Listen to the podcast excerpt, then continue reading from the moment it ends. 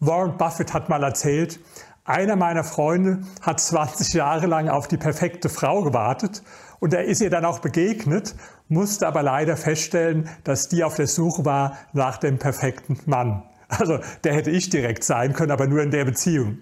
Ansonsten bin ich ein Mensch, der sich sehr schnell entscheidet. Warum? Weil ich auch einfach nicht glaube, dass die Dauer der Entscheidung und die Qualität der Entscheidung in den meisten Fällen etwas miteinander zu tun haben. Mich macht es sogar verrückt, wenn Menschen sich einfach nicht schnell entscheiden können. Einkaufen gehen mit einer Freundin mache ich schon lange nicht mehr, weil mich das wahnsinnig macht. Das geht manchmal stundenlang, okay, denen macht es offenbar Spaß, aber ich glaube nicht, dass das, was da nach drei Stunden gekauft wird, unbedingt besser ist als das, was man schon nach drei Minuten gesehen hat. Es gibt ja auch Leute, denen fällt schon bei Kleinigkeiten unglaublich schwer, eine Entscheidung zu treffen. Beobachten Sie das mal beim Essen gehen. Ja? Da kommt der Ober an den Tisch und fragt nach der Bestellung und dann, ja, wir müssen noch einen Moment überlegen. Dann, dann, fangen die an zu überlegen, gucken in die Speisekarte. Und wenn der Ober zurückkommt, dann fragen sie den erstmal, was er denn empfehlen könnte. Eine Frage, die ich nie so ganz verstanden habe, weil ich meine, der kennt doch gar nicht meinen Geschmack.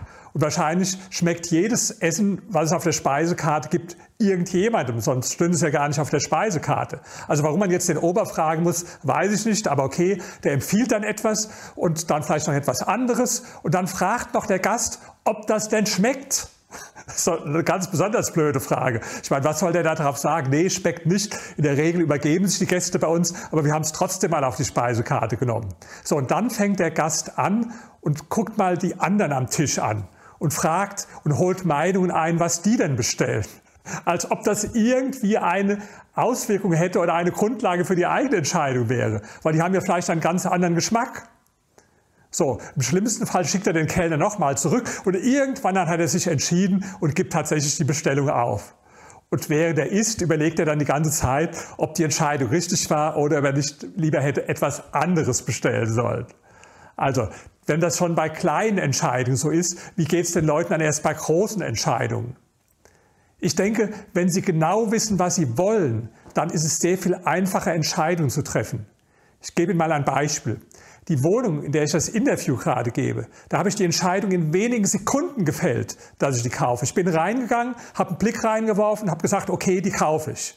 Der Verkäufer, der war ja ziemlich verwundert und der Makler, der war auch ziemlich verwundert. Aber naja, ich wusste doch vorher schon, wo die Wohnung liegen soll. Ich wusste bestimmte andere Dinge, die mir wichtig waren bei der Wohnung. Das waren bestimmte Kriterien, die waren erfüllt. Ich wusste, welchen Preis ich bezahlen wollte. Und jetzt kam es hier nur noch darauf an, ob mir die Wohnung gefällt, vom Bauchgefühl. Und da habe ich dann dem Verkäufer gesagt, na ja, wenn ich eine schöne Frau sehe, muss ich auch nicht fünf Minuten überlegen, ob mir die gefällt oder nicht. Sondern kann ich es ja auch gleich sagen. Deswegen kaufe ich die Wohnung. So. Und es gibt jetzt einfach Menschen, die glauben, so eine Entscheidung, die man so schnell fällt, die kann ja gar nicht richtig sein. Das ist ja nicht richtig überlegt. Es gibt aber wissenschaftliche Studien dazu, die zeigen, dass bei vielen Entscheidungen sogar so ist, dass kürzer gefällte Entscheidungen besser sind als längere. Das gilt nicht immer, aber das gilt in ganz vielen Fällen. Der geniale Investor Sam Zell, der hat mal Folgendes gesagt. Eigentlich gibt es nur drei Fälle. Entweder ein Investment hat ein hohes Aufwärtspotenzial und nur ein geringes Abwärtspotenzial. Dann muss man sofort machen.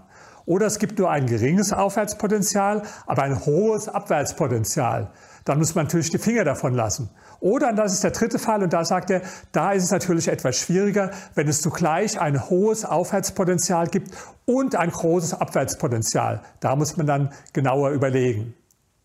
Manche Menschen meinen ja, sie könnten sich vor Entscheidungen drücken und könnten keine Entscheidung fällen. Das ist natürlich total unsinnig. Wenn Sie keine Entscheidung treffen, dann tun Sie sich damit immer automatisch gegen etwas entscheiden und für den Status quo entscheiden. Und das kann der größte Fehler sein. Charlie Munger, der geniale Investor und äh, Partner von Warren Buffett, der hat mal Folgendes gesagt. Die größten Fehler, die wir gemacht haben, waren Investments, die wir nicht getätigt haben. Das heißt, auch eine Entscheidung nicht zu fällen kann großer Fehler sein und eine Entscheidung schnell zu fällen ist in der Regel besser als gar keine Entscheidung zu fällen oder zu lange zu zaudern.